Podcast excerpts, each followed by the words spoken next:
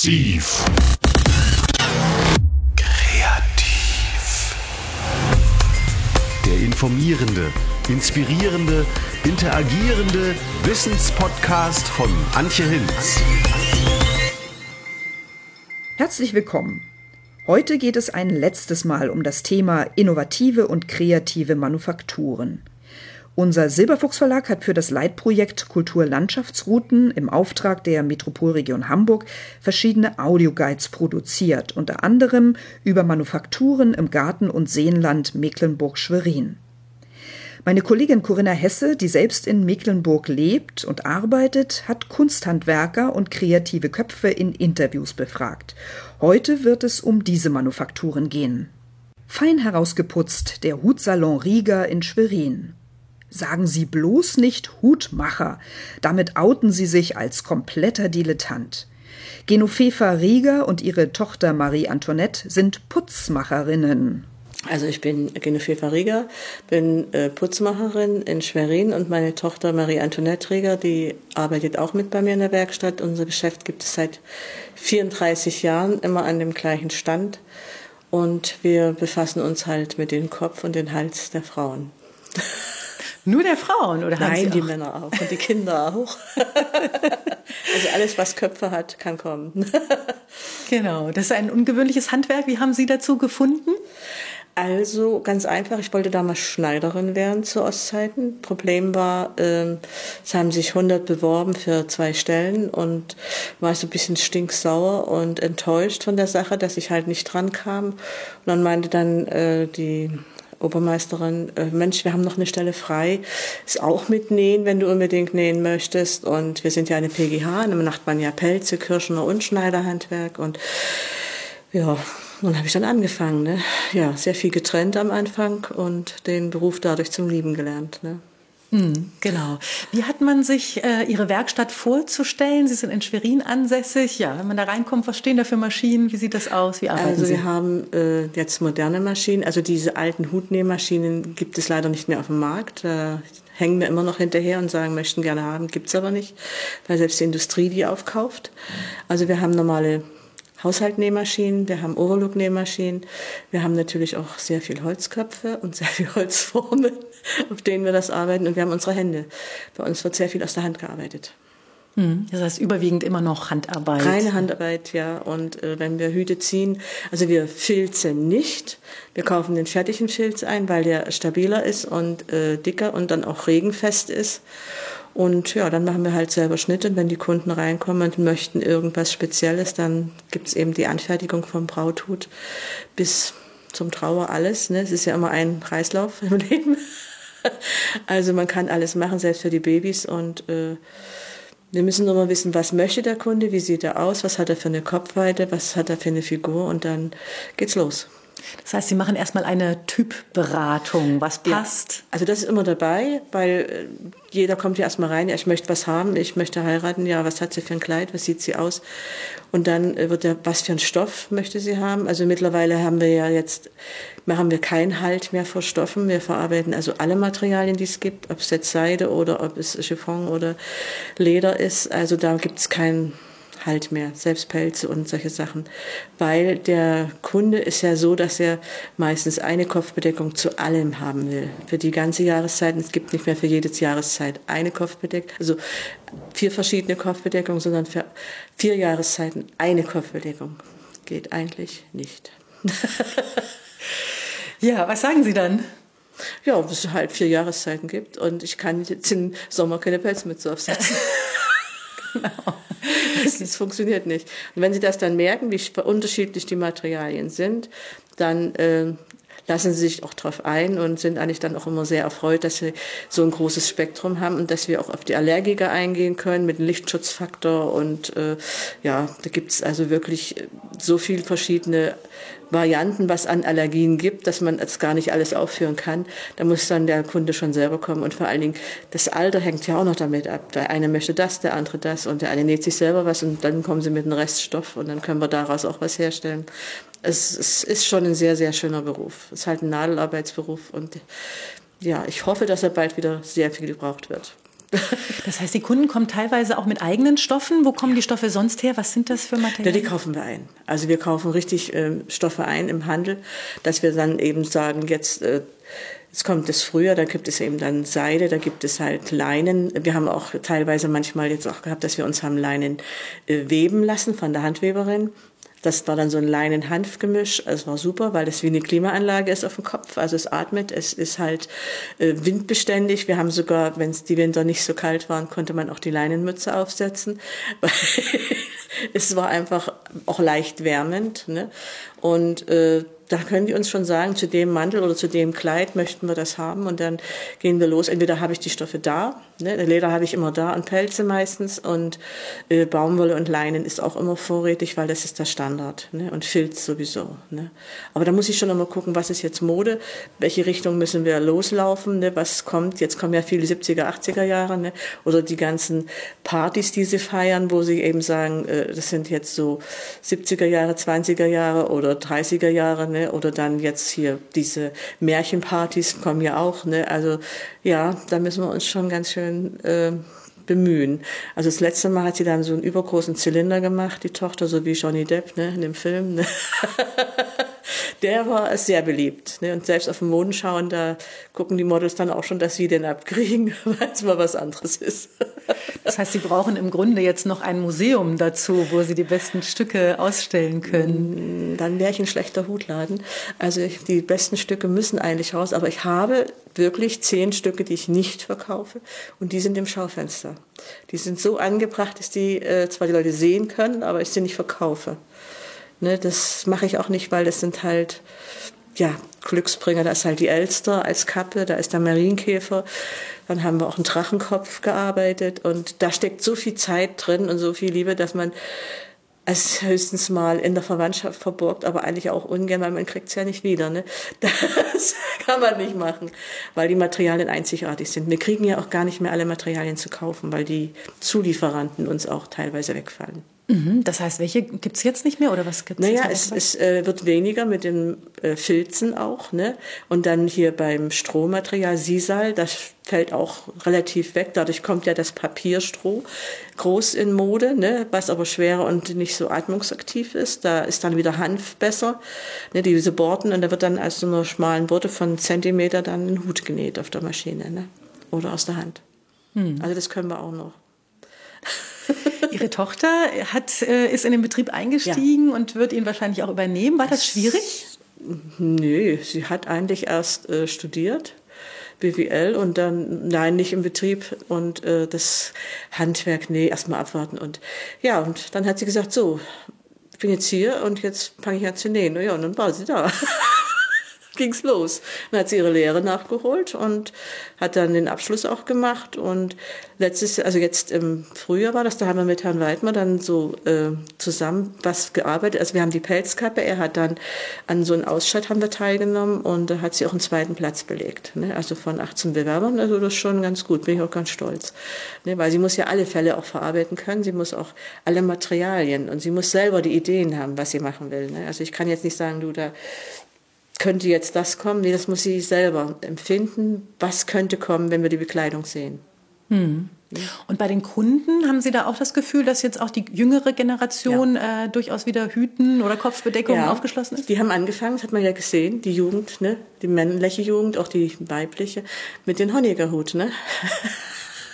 den kleinen Trilby. Der heißt jetzt anders, aber den tragen die. Und der hat auch so eingetragen, es war ein anderes Material, aber die Form ist die gleiche.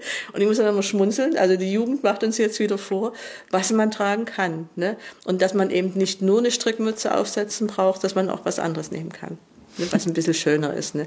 Wir können ja auch aus Strickstoffen schöne Mützen herstellen, die dann eben einfach was Besonderes sind, Einzelstücke und so soll es ja auch sein. Ich Frau will ja nicht auf der Straße dann den Nächsten begegnen. Das ist doch Mord. Ne? Wenn sie auf die Versammlung kommen, alle haben das gleiche Kleid an, geht gar nicht. geht eine nach Hause. Ne? Genau. ist einfach so. Ne? Mhm. Es ist halt ein Frauenberuf. Wir putzen die Frauen raus. Mhm. Wie lange brauchen Sie für so durchschnittlich für ein Stück? Mhm. Also wenn wir kleine Gestecke machen, dann kann es manchmal schon mit drei Stunden sein.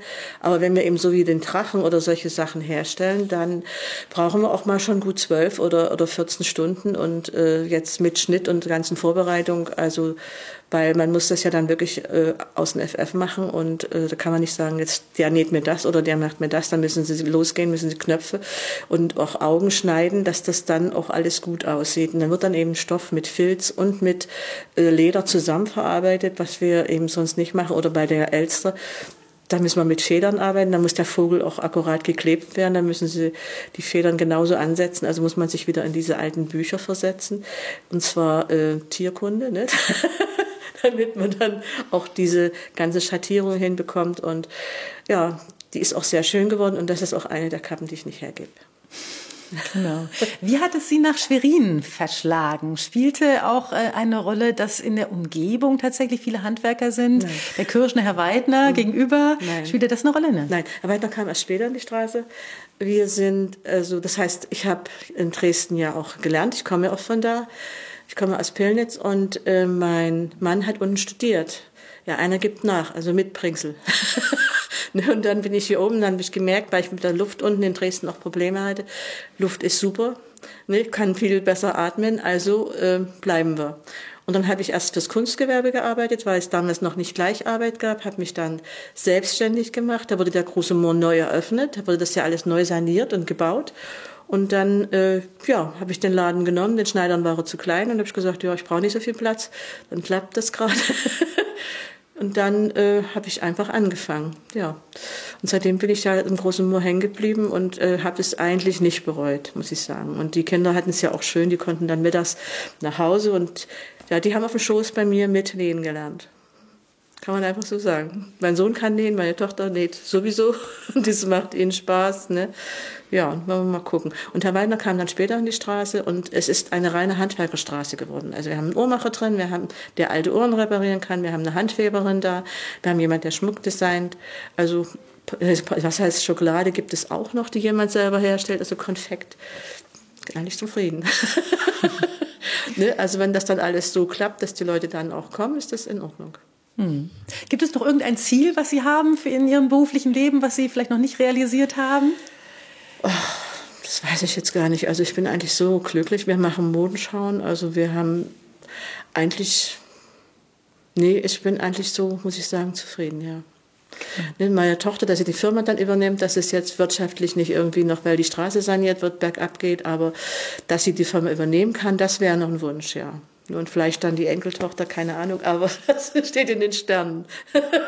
genau. Das wissen wir nicht. Ne?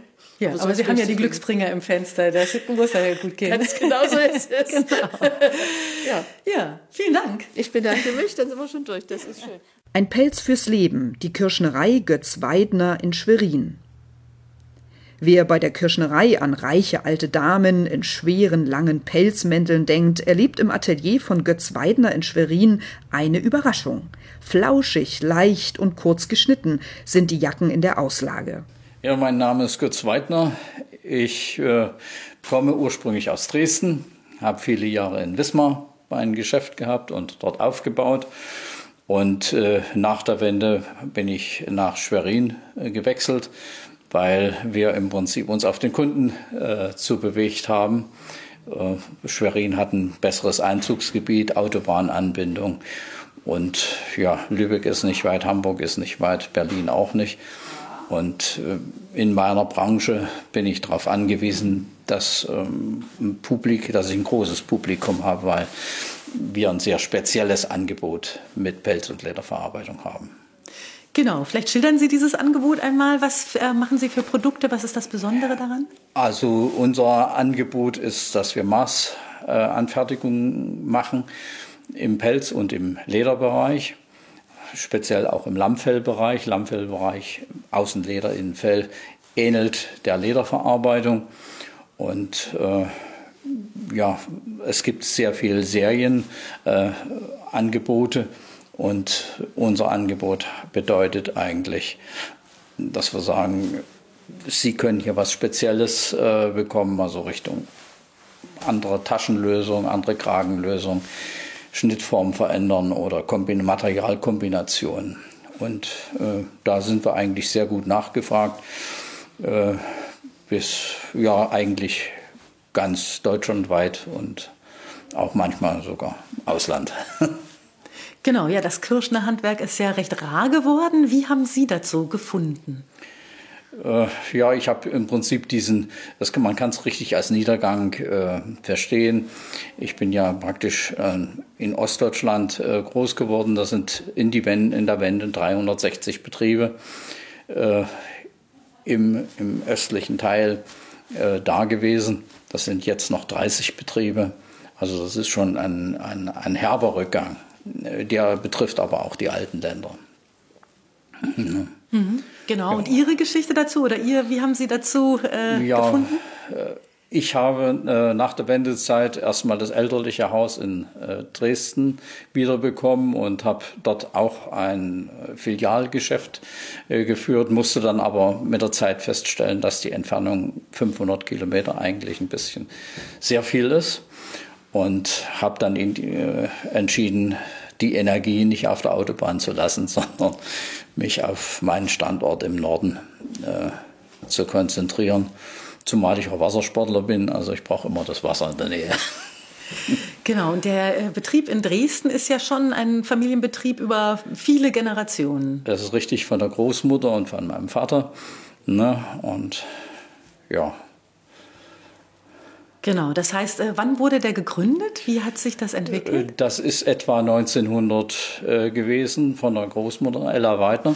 Und mein Vater hat das in den 30er Jahren dann übernommen von ihr und weiterentwickelt. Mhm.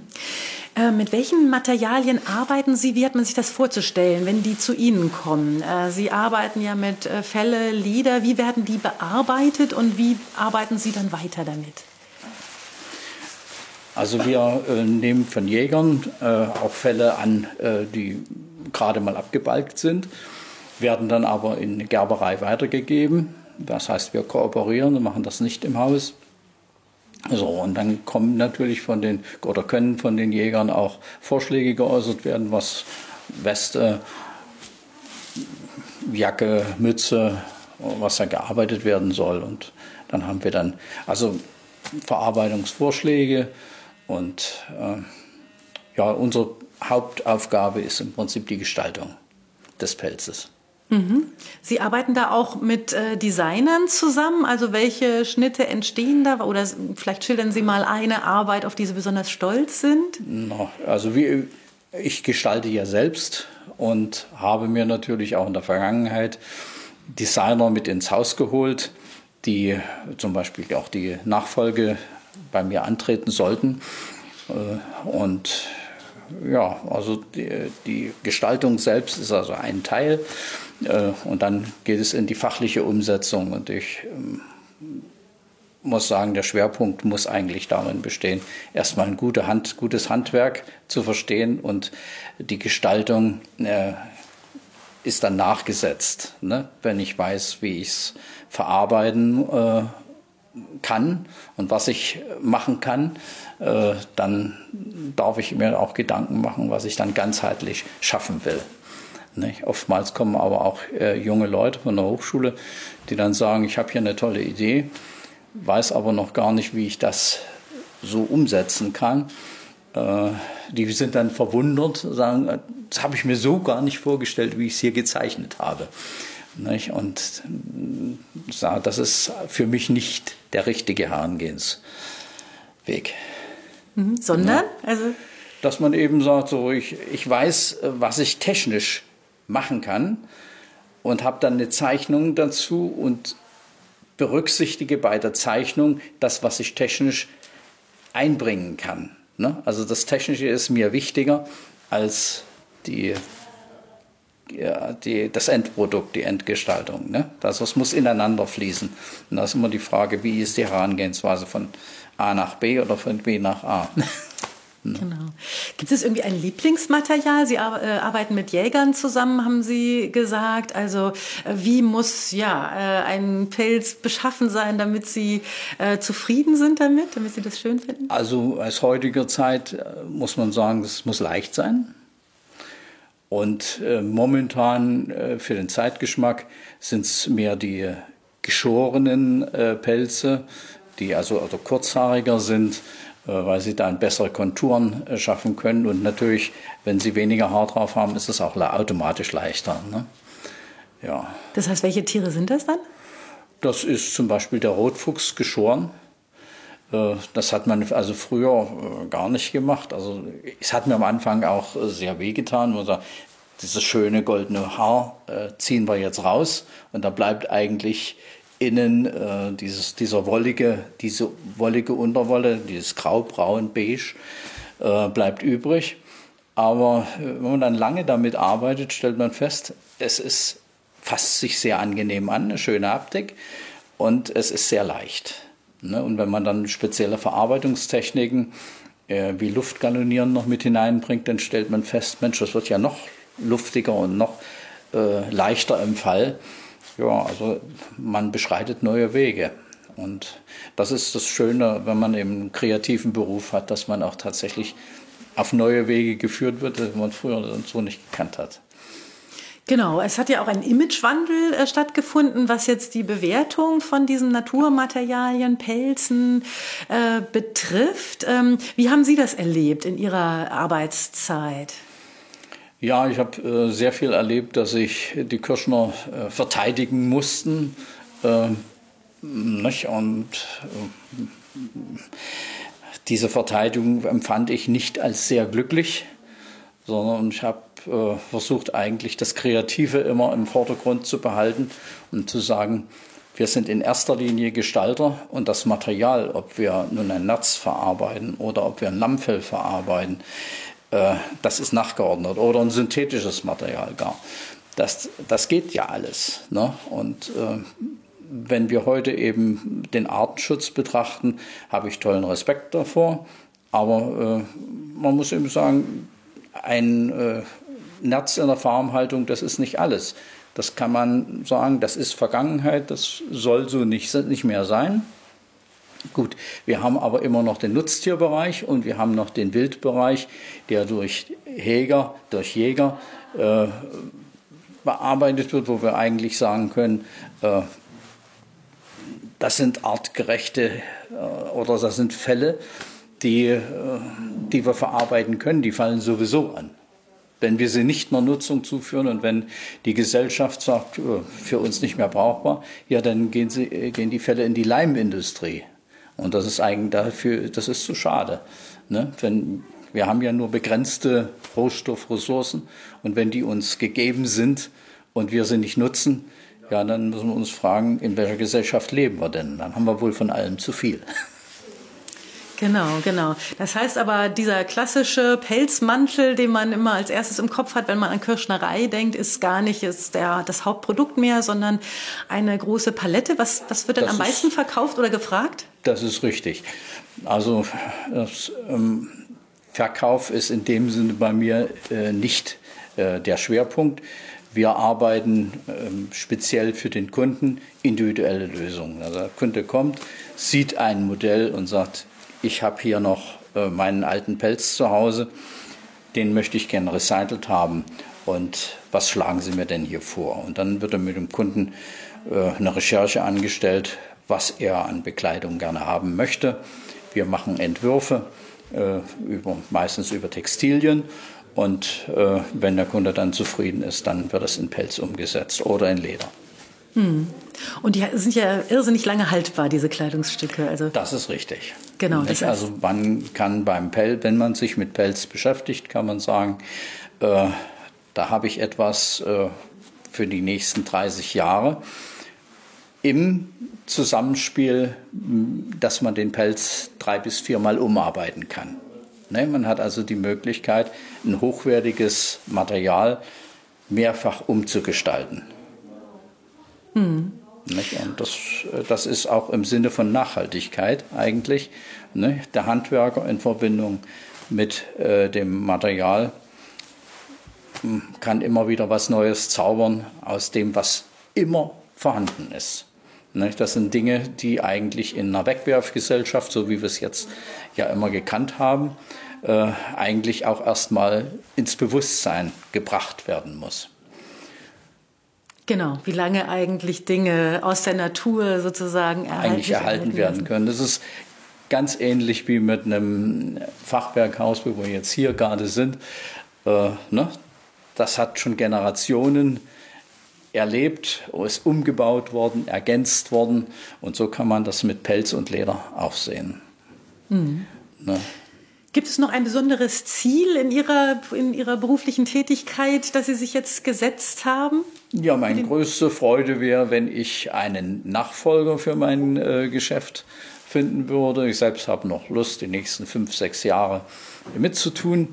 Aber ich kann mir gut vorstellen, auch das in zweiter Reihe dann später ausklingen zu lassen. Selber machen als Wertschätzung der Rotener Hof. Am Anfang war der Kuhstall ein architektonisch reizvolles Gebäude, zu schade, um es verfallen zu lassen. Und so gründete sich im Jahr 2000 in Rothen ein Verein, um den Kuhstall zu erhalten und wiederzubeleben. Heute sind dort sieben verschiedene Werkstätten angesiedelt und jeder Handwerker besetzt eine ganz besondere Nische eine Metallwerkstatt, eine Möbeltischlerei, eine Druckerei mit Handpressen, eine Obstmosterei und eine Gaststätte bilden die Gemeinschaft im Rotener Hof.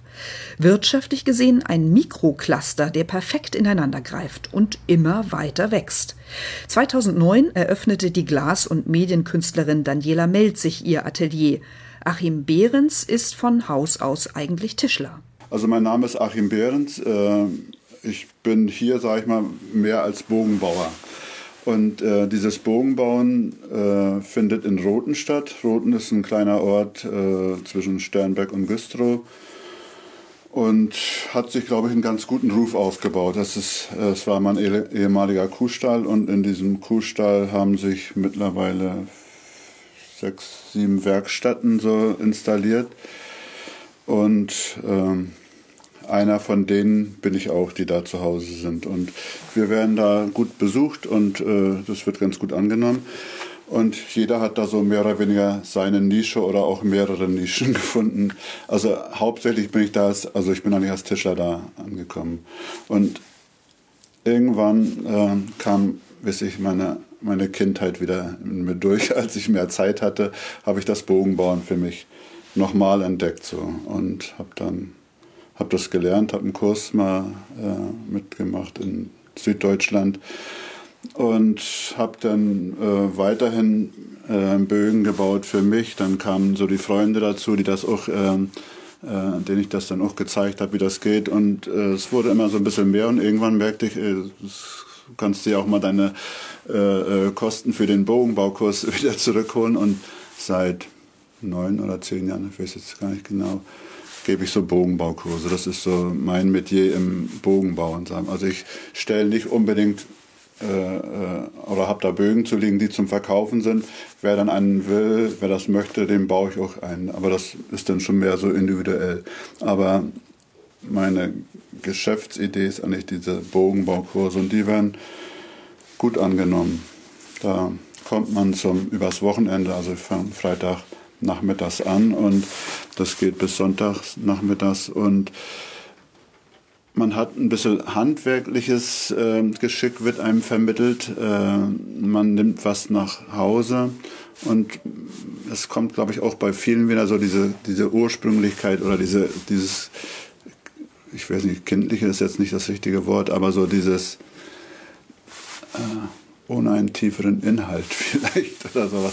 Sowas, äh, was so aus einem, in, in einem, aus einem, aus dem Inneren so herauskommt. So. Nicht so sehr zweckgebunden, sondern der Spaß, glaube ich. Mhm. Und wie hat man sich so eine Bogenbauwerkstatt vorzustellen? Also mit welchen Materialien arbeiten Sie? Wie entsteht so ein Bogen? Äh, also ich baue, die Bögen, die ich äh, baue, das sind äh, reine Holzbögen. Also nicht jetzt äh, äh, vergleichbar mit den modernen Bögen, die, weiß ich, im, im Bogensport auftauchen oder in Turnieren. Äh, das Bogenschießen ist eine sehr strukturierte Geschichte. Also da sind, gibt es, weiß ich, zehn verschiedene Bogenklassen. Die Bögen, die ich baue, laufen da unter dem despektierlichen Namen Primitivbögen. Also es sind reine Holzbögen und äh, werden aus einem Stück Holz gemacht. Und, äh, und da äh, gibt es, äh, weiß ich, Favoriten in den Hölzern. Das ist so die Eibe aber das ist jetzt nicht das Holz, womit der Anfänger vielleicht anfangen sollte. Aber so Esche, Robinie, Ulme, das sind so die Klassiker. Und das ist ein Stamm, sage ich mal, von, von 10, 15 Zentimeter Durchmesser, also äh, oder Tortenstücken aus einem Stamm heraus. Und äh, über dieses Wochenende ist dann nachher ein ziemlich filigranes äh, Bogen entsteht da, ja. Hm. Ruten ist eine, ja, eine ist schon ein kleiner Begriff. Gemeinschaft von Künstlern. Wen gibt es dort noch alles? Also ich bin Daniela Melzig. Ich bin eigentlich auch eine Künstlerin, nicht eine Handwerkerin in dem Rotener Hof. Ich habe mich äh, unter dem Namen Transparente Welten ähm, arbeite ich äh, in vielen Bereichen und äh, was mich ähm, handwerklich daran interessiert, ist das Glass Fusing. Also ich habe äh, in meiner meiner Arbeit immer so einen Weg gesucht, ähm, auch Dinge haltbar zu machen. Da bin ich auf das Glasfusing äh, gestoßen, habe mit Glashütten gearbeitet und ich male also mit Glasmehl auf Glas und schmelze das in meinem Fusing-Ofen und bekomme dann ähm, ein Stück Glas wieder. Das fasziniert mich mehr und das ist also die Seite in meiner Kunst, die äh, so ein bisschen heraussticht und äh, die ich genau auch äh, wie meine anderen Kurse anbiete.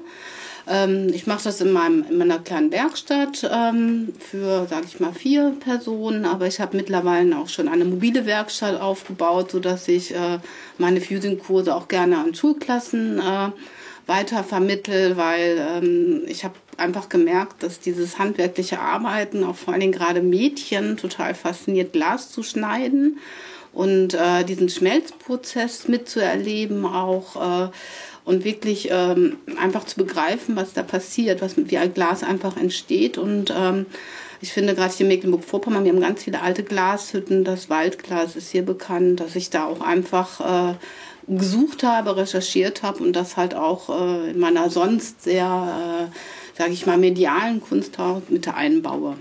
Das ist so mein Werk. Dann äh, gibt es zu unseren Werkstätten natürlich noch von Achim und mir äh, äh, von Tag für die Metallwerkstatt die ähm, großformatige Metallskulpturen anfertigt. Sie bietet auch äh, Dengelkurse an und Emalierkurse und hat mit Heidrun Klimny und Stefan Albrecht zusammen eine Emalierwerkstatt, in der man auch äh, Emalierkurse besuchen kann. Und jetzt neu dazugekommen ist ähm, Heidrun Klimny mit ihrer Handpressdruckerei. Also das könnte man diesen Sommer dann auch äh, in Roten erfahren. Das ist auch ein ganz traditionelles Handwerk. Äh, dann gibt es eine Ulrike Steinhöfe mit ihrer Tischlerei, die auch äh, Kurse anbietet ähm, in, in, in ähm, verschiedenen äh, Dingen, die halt auch die Menschen dann halt, also die Besucher dann auch gerne mit ihr durchführen. Wen haben wir dann noch? Eine Mosterei gibt es noch. Da kann Achim gleich noch mal was dazu sagen, weil er dort auch tätig ist. Ist ja auch eigentlich Apfelmosten, altes Handwerk. Dann haben wir natürlich noch ähm, Kochkunst, gibt es auch noch in der Roten Kelle zu sehen. Ist ja eigentlich auch äh, ein Handwerk, ne? soll schmecken und auch gerne beliebt. Ähm, das sind eigentlich so, sage ich mal, alles, was mit Handwerk, mit Kunst, Kunsthandwerk zu tun hat, sind das so die Dinge, die bei uns äh, zu sehen und zu besuchen sind. Hm. Sie sind ja beide, wenn ich das richtig weiß, äh, Zugereiste auch. Wie haben Sie Roten entdeckt? Also wie findet man so einen Ort und wie baut man dann so eine Gemeinschaft von äh, Künstlern, von Handwerkern dann auf? Also äh, wir beide leben jetzt nicht im Ort in, in Roten. Ich bin eigentlich schon äh, länger in Mecklenburg. Also Zugereiste sind für mich die in den letzten 20, 30 Jahren, sage ich mal. Ich bin schon etwas länger da. Und ähm, äh, Roten als oder Roten als äh, Rotener Hof äh, e.V. ist 2000 äh, äh, entstanden, im Jahre 2000. Und äh, das war ein Kuhstall, der architektonisch eigentlich sehr reizvoll ist, aber mittlerweile so acht oder neun Jahre leer stand und im Verfall begriffen war. Und dann ähm, gab es, in dem Fall waren das Frauen, das war Andrea Klein, äh, Takwe, das war dabei, Carola Damro, ich weiß nicht, also es waren mehrere Leute, die sagten, das wäre schade drum, wenn dieses Gebäude verfällt. Und der Ursprung des Vereins war eigentlich erstmal diesen, ähm, diesen Stall ähm, zu erhalten. Und als sich das auch so äh, in guten Bahnen war, äh, suchte man eben auch Leute, die da äh, Leben reinbrachten. Und ähm, das fing mit Takwa an, dann kam kam ich nachher schon mit einer Holzwerkstatt. Ja, und so hat sich das über die Jahre, so jetzt sind wir 18 Jahre äh, bald zugange und das hat sich gut entwickelt. Hm. Und bei Ihnen? Oh, ich kenne jetzt den Roten Hof, ich würde mal sagen, seit ähm, 2005. Ich ähm, komme auch nicht wie Achim aus Mecklenburg-Vorpommern. Ich komme. Äh, ich ja. komme aus Mecklenburg-Vorpommern. So. Nur nicht aus Roten. Okay, also bei mir ist das ein bisschen komplizierter, weil ich so eine Pendlergeschichte hinter mir habe. Ich habe äh, 20 Jahre in Belgien gelebt und habe, äh, glaube ich, acht Jahre bin ich zwischen Belgien und Mecklenburg-Vorpommern gependelt und hatte vorher mein Standbein in Kunstverein Grebin, den habe ich mitbegründet und habe aber in Vizin gewohnt. Vizin ist in der Nähe von Roten. Also ich bin also immer noch zwischen Mecklenburg, Vorpommern und Belgien gependelt und dann in Mecklenburg bin ich dann zwischen Grebin und Vizin gependelt.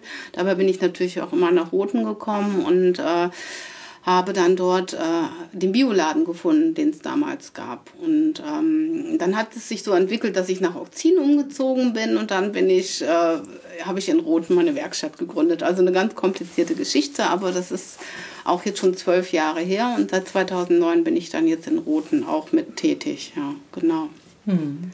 Ich wollte nochmal auf diese Glaskunst zurückkommen. Was sind das dann für Objekte, die da entstehen? Sind das äh, ja, Gegenstände, Objekte oder sind das Fenster auch, äh, die äh, in verschiedenen Farben sind? Äh, beschreiben Sie doch einfach mal so die Produkte, die dadurch entstehen. Ähm, ich mache äh, eigentlich vorwiegend, drucke ich auf Glas und am liebsten direkt im Gebäude auf die Fenster, weil dadurch bekommt man einfach so ein durchscheinendes Bild und die Landschaft wird zum Hintergrund. Und mit dieser Suche, weil diese ähm, ähm, Drucke sind nur so bedingt, ich sag mal so 30 bis 50 Jahre haltbar, äh, bin ich auf das Fusing äh, gestoßen und habe dann meine Fotografien, also ich fange immer mit Fotografien an, male dann diese Fotografien auf Glas und schmelze die, also dass es äh, wirklich haltbar ist, dass es wie ein Stück Glas ist, das man einbauen kann. Und das ist das Produkt, was ich mit meinen äh, äh, Schülern, sage ich mal, oder meinen, meinen Kursteilnehmern mache, das sind halt Kleinode. Ich nenne sie Kleinode, ich finde das ganz schön. Ich äh, mache kleine Bilder. Also, dass man einfach seine Bilder an, einfängt, seine Eindrücke. Man kann auch kleine Schmuckanhänger machen, was viele gerne wünschen, dass man sich das äh, halt als Anhänger äh, einmal nimmt. Oder ich mache kleine Skulpturen damit, das geht auch. Also, das ist immer, äh, liegt im äh, Sinne des Betrachters. Ich bin jetzt ähm, jemand, dem der den Kursteilnehmern ganz große Freiheit gibt. Ich bin auch ein sehr freiheitsliebender Mensch und ich entwickle immer mit den Teilnehmern zusammen, was sie wollen und zeige ihnen Möglichkeiten auf, sodass sie selber ihren eigenen Ausdruck gewinnen können. Das ist das, genau. Gibt es für die Zukunft noch irgendwelche Wünsche oder Ziele, die Sie haben, was Roten betrifft, wie sich das weiterentwickeln soll oder auch persönliche Dinge, die Sie noch in Ihrem künstlerischen und handwerklichen Leben äh, realisieren wollen? Also ich fühle mich recht angekommen und habe gar nicht so das Bedürfnis, sich weiter auszubreiten. Ich habe äh, also diese kleine Mosterei, die da noch äh, eben erwähnt wurde, da hänge ich mit drin und äh, habe auch noch die Holzwerkstatt ein bisschen. Also ich bin noch in dem Alter, wo man ein bisschen ruhiger treten kann. Ähm, was ich mir für den Roten Hof wünsche, ist, oder den, äh, den Verein, dass sich die äh, Gaststättensituation da weiterhin so gut entwickelt, wie es äh, bisher gelaufen ist. Da gibt es zwar jetzt wieder einen Wechsel, aber äh, das ist sehr gut angenommen und ja, das tut dem Verein gut. Es gibt nicht nur den, äh, diesen handwerklichen Aspekt oder diesen Manufakturaspekt äh, in dem Verein, es gibt auch noch anders, es gibt Ausst werden äh, Ausstellungen organisiert und auch äh, äh, eine Podiumsveranstaltung, wo wir uns mit einem politischen Thema einmal im Jahr befassen. So, das wird auch gut angenommen. Mhm. Und dass das alles so beibleibt, das wäre eigentlich mein bescheidener Wunsch. Ja, also ich gehe noch nicht in Rente. Also äh, was ich mir wünsche, also im Moment bin ich äh, weiterhin, ich bin ein sehr äh, bewegungsfreudiger Mensch und äh, ich habe schon einige ähm, Projekte der kulturellen Bildung in Roten gemacht und das würde ich mir ganz gern wünschen, dass das auch weiter ausgebaut wird und dass äh, man halt ähm, sowas wie eine offene Gruppe, einen offenen Raum bildet, wo man halt auch mit den Menschen zusammen etwas schaffen kann. Sie haben ja auch nach dem äh, Produkt gefragt. Menschen mögen das sehr gerne, etwas äh, selber zu machen. und ähm, auch etwas mit nach Hause zu nehmen. Und äh, mir ist es auch mal ein Anliegen, dass man so ein bisschen wegkommt von dem Konsum, der selber etwas macht, auch der dadurch auch den Wert, wie die Dinge entstehen. Das geht so ein bisschen verloren heutzutage und das ist mir immer sehr wichtig, das auch zu vermitteln, damit man weiß, wie etwas funktioniert, dass man das auch wertschätzt und nicht einfach so nimmt und wieder wegnimmt und dann halt da halt weiterzuarbeiten und dafür braucht man halt auch Unterstützung, weil äh, vielen Menschen nicht möglich ist, äh, Kurse einfach für äh, mehrere hundert Euro zu belegen, sondern ich möchte das einer der breiteren Bevölkerungsschicht halt auch ähm, eröffnen. Das ist auch, spielt in meiner Arbeit eine sehr große Rolle. Familienbetrieb der Zukunft, die Schmiede Ratsack in Streesdorf. Tradition bedeutet, das Althergebrachte nicht nur kommenden Generationen zu überliefern, sondern immer weiterzuentwickeln und neuen Bedürfnissen anzupassen. Manchmal entsteht daraus wie im Handumdrehen ein neuer Geschäftszweig. So war es in der Schmiede Ratsack in Streesdorf bei Gadebusch. Birger und Coco Ratsack suchten eigentlich nur nach einer Unterbringung für ihre Praktikanten. Herausgekommen sind schließlich hochmoderne mobile Wohnungen, neudeutsch Tiny Houses genannt. Ja, also ich bin Coco Razak. Äh, wir wohnen seit 1988 ähm, in Streesdorf. Das ist ein Ortsteil von Gardebusch, äh, obwohl wir immer finden, wir sind sehr weit von Gardebusch weg. Das sind also nur drei Kilometer, aber wir leben ganz alleine und einsam auf dem Acker, haben wir immer äh, das Gefühl. Wir haben dort einen sogenannten Resthof, äh, den wir ähm, also seitdem ausbauen. Äh, wir haben eben ganz witzig gesprochen, dass hier dieses Haus vier Jahre gebaut wurde äh, und alle waren der Meinung, dass es sehr, sehr lange war. Ähm, wir haben 25 Jahre gebaut. Also es war alles total kaputt und ganz langsam vor uns hin. Ähm, jetzt ist alles ganz schön. Es gibt äh, eine neue Schmiede Dazu kannst du ja nachher was sagen. Ja, und, äh, ich habe, warte, ich habe im, mhm. im ehemaligen Kuhstall meine Goldschmiedewerkstatt. Mhm. Ja, mein Name ist Bürger Ratzak. Ich wohne also mit meiner Frau auch schon seit 88 da in Streesdorf. Und wir haben eben 2012 nochmal eine große Werkstatt gebaut, nachdem ich lange Zeit als Lehrer gearbeitet habe, 20 Jahre. Ja, und jetzt sind meine Kinder mit in der Werkstatt. Also mein, meine beiden Söhne, der jüngste und der älteste und mein Schwiegersohn. Wir machen das zusammen. Mhm. Wenn man in die Werkstatt kommt, äh, wie hat man sich das vorzustellen? Das ist ja nicht nur eine klassische Schmiede, sondern wurde so schrittweise erweitert. Also geplant war es schon als eine große Metallwerkstatt, die sehr vielfältig arbeitet, also Restaurierungsaufträge und aber auch neue Sachen, viel Design mittlerweile. Und dann äh, ist das auf eine ganz witzige Art und Weise dazu gekommen, dass wir einen Bauwagen, den wir eigentlich für unsere Praktikanten haben wollten und ausbauen wollten, damit die da ordentlich drin wohnen und der dann aber in der Werkstatt zusammengebrochen ist, beschlossen haben, wir machen das jetzt ganz neu, haben uns ein eigenes Konzept überlegt und äh, ja, und dann ist das plötzlich so entstanden, dass die Nachfrage nach diesen Bauwegen dann so aus dem Erdboden schoss und dann haben wir angefangen, Bauwegen zu bauen. Also richtige Wohnwagen eigentlich. Und mittlerweile ist es so, dass wir auch die Gestelle selber bauen und dadurch sehr variabel sind in der Größe und in den Wünschen, die wir dann so erfüllen können dadurch. Mhm. Der Begriff ist ja etwas irreführend, weil Wohnwagen ist ja im Deutschen eigentlich was anderes. Ja, schildern Sie mal, das sind ja richtig kleine Häuser. Ja, das sind eigentlich äh, sind das so Bauwegen früher gewesen. Die standen auf den Baustellen und da haben halt die Leute drin gewohnt, wenn die gebaut haben, also die Bauarbeiter. Und äh, die sind so 9 Meter lang, 2,50 Meter breit.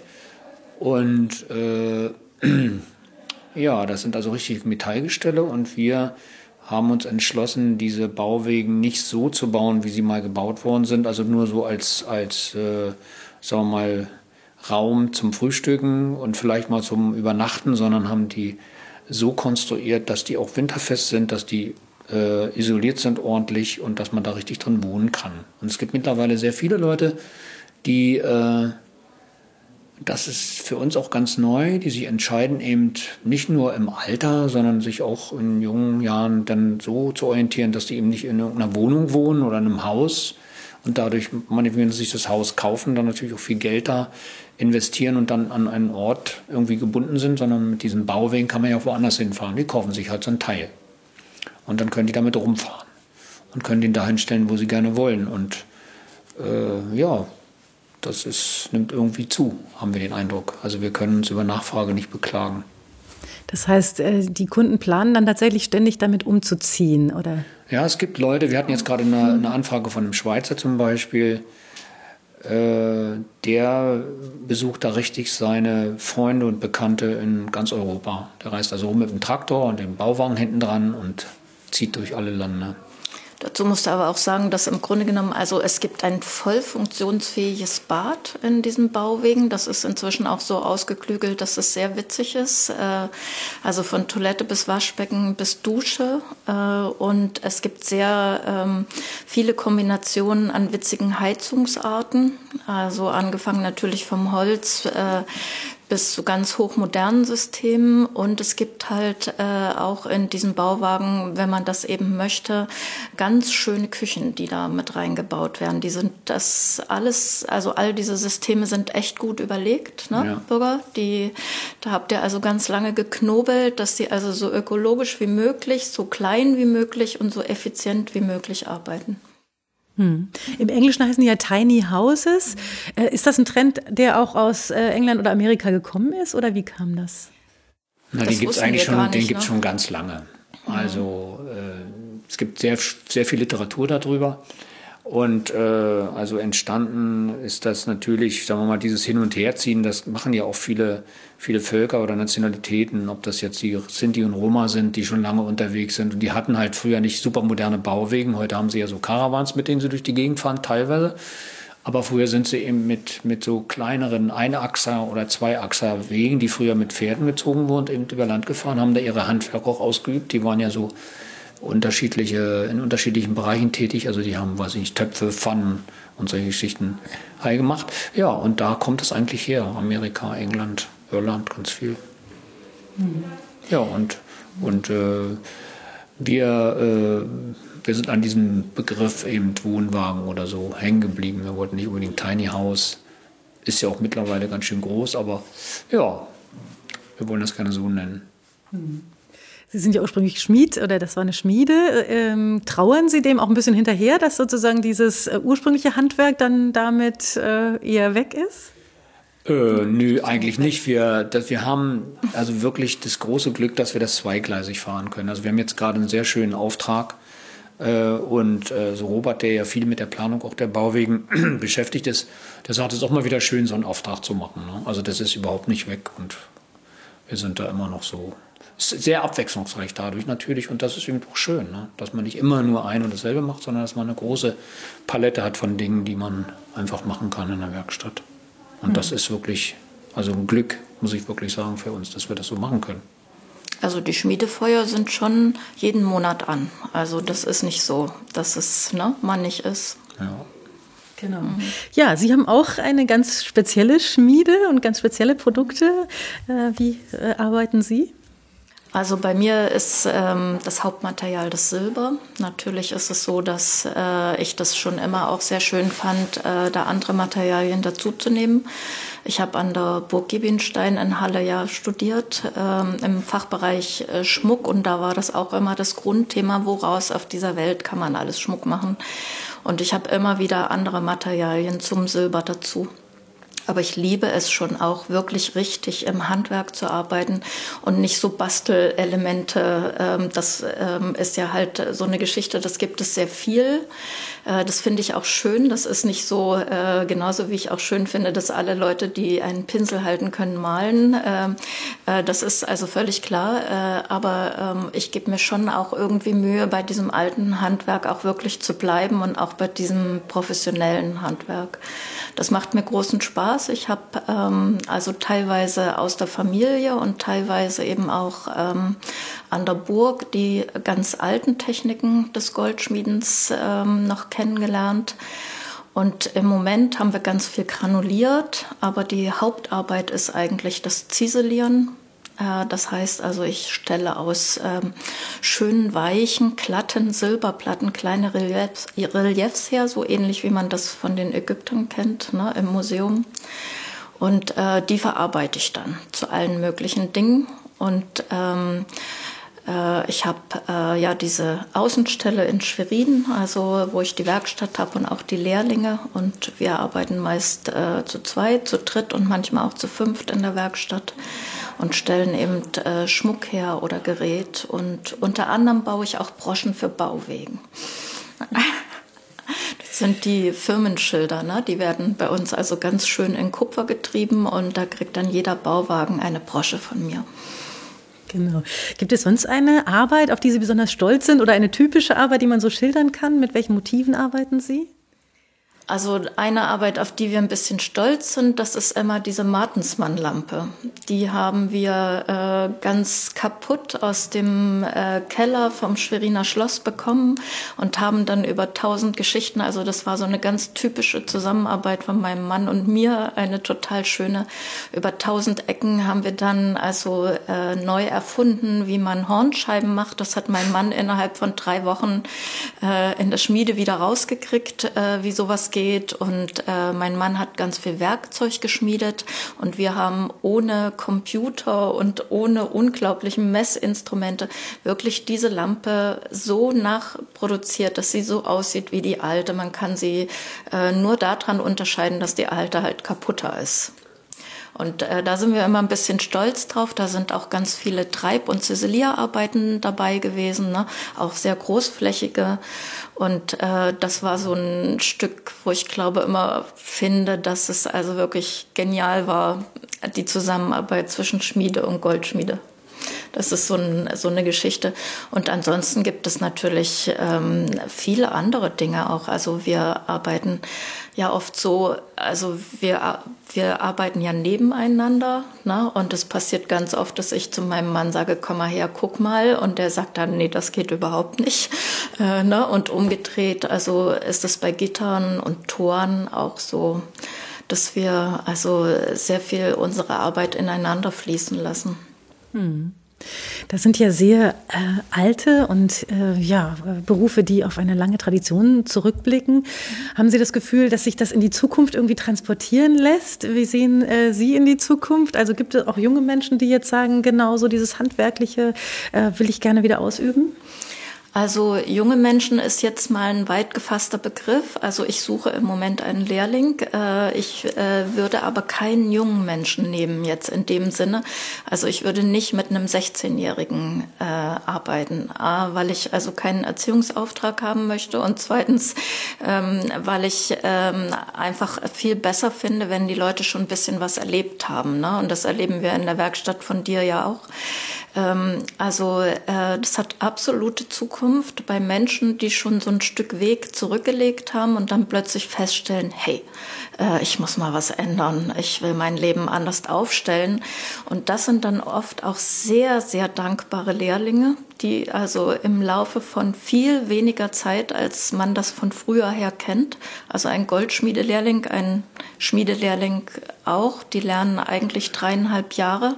Ich habe jetzt gerade eine 40-jährige Frau ausgebildet, die in, im Grunde genommen in zwei Jahren also mehr gelernt hat als ein Lehrling, der dreieinhalb Jahre lernt. Ne?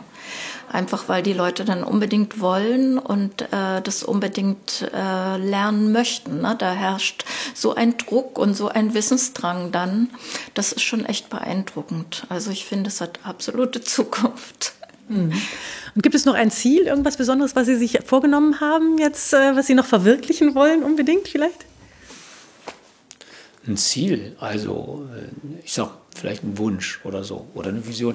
Ja, also es ist so, dass ich eigentlich das ganz schön finde, wenn in so einer Werkstatt äh, sich das immer entwickelt. Also wenn wir, dass wir sozusagen in der Lage bleiben, immer wieder neu zu gucken, neue Dinge dazuzunehmen, andere Dinge, die wir schon lange irgendwie in, in einer bestimmten Art und Weise gemacht haben, mal anders anzugucken und auch dann anders zu machen. Weil das ist ganz wichtig, weil dadurch bleibt die Werkstatt so lebendig und auch die Leute, die da drin arbeiten, einfach. Das finde ich, wenn, wir das, wenn man das schafft, finde ich das super. Also ja. Mhm. Ja, also äh, wir sind ja also äh, so eine Familie, äh, auch weil wir alle zusammen leben und arbeiten, ist es ja so, dass wir immer irgendeine Vision haben. Ne? Also äh, jetzt wird äh, zum Beispiel gerade überlegt, ob man äh, noch eine Holzwerkstatt besser integrieren könnte. Äh, und äh, ob es da noch andere Möglichkeiten gäbe der Entwicklung, ne, auch im Dorf und ähm, ob wir da also äh, noch ein bisschen was ausbauen können und noch schönere Projekte dadurch machen könnten. Ne? So, also eigentlich haben wir das immer. Es ist jetzt nicht irgendwie explizit, dass wir jetzt denken, wir machen jetzt in der Zukunft irgendwie dieses oder jenes. Das kommt immer. Also wir verändern ständig. Hm. Und haben Sie Stresdorf auch verändert durch Ihre Anwesenheit? Auf jeden Fall, ja. Als wir da hingekommen sind, war das ein Dorf ohne Wasser, äh, ohne Müllabfuhr. Ähm, also Strom hatten wir, ne? Äh, und es war halt also so, das, glaube ich, durch uns sich sehr, sehr viel bewegt hat. Allerdings muss man dazu sagen, dass das Besondere ist, dass die Menschen sich eben mit uns bewegt haben. Ne? Also äh, es gibt außer uns noch drei Familien im Dorf, die inzwischen uns halt auch nicht mehr, also das darf natürlich nie gedruckt werden. Äh, also die gucken natürlich jetzt nicht mehr mit Schrecken auf uns, sondern eher äh, mit einer Freundlichkeit. Und wir helfen uns untereinander. Das gab es vorher nicht. Äh, die haben teilweise nicht mehr miteinander gesprochen. Und ich glaube, auch die meisten freuen sich, dass wir da sind und auch Lärm machen und umgestalten und durcheinander bringen. Es ist schon auch interessant. Genau. Doch, doch, ist was los. Also ich habe mal jemand gefragt, einen alten Bauern, der also ein richtiger Mecklenburger, der da schon sehr lange wohnt und ähm, habe ihn gefragt, ob das stört, wenn ich manchmal so ein äh, naja, so einen Einfall hatte und dann einfach in die Werkstatt gegangen bin. Das ist manchmal auch sehr spät gewesen, um 10 oder 21 Uhr und dann mal den Lufthammer angeschmissen habe, den großen und dann ähm, Lärm in der Werkstatt gemacht, aber man hört das Geräusch, also wenn man auf warmem Eisen schmiedet, natürlich nicht so laut, aber man hört dann so einen, so einen dumpfen, so einen dumpfe Schläge, so, die sind so ganz wie so in der Erde. Und da habe ich ihn so gefragt, ob ihn das stört. Sagt er, nee, er findet das ganz gut, wenn das mal so ein bisschen, wenn mal ein bisschen was los ist so, ne, im Dorf. Und, das, und dann habe ich gesagt, okay, dann ist es ja gut.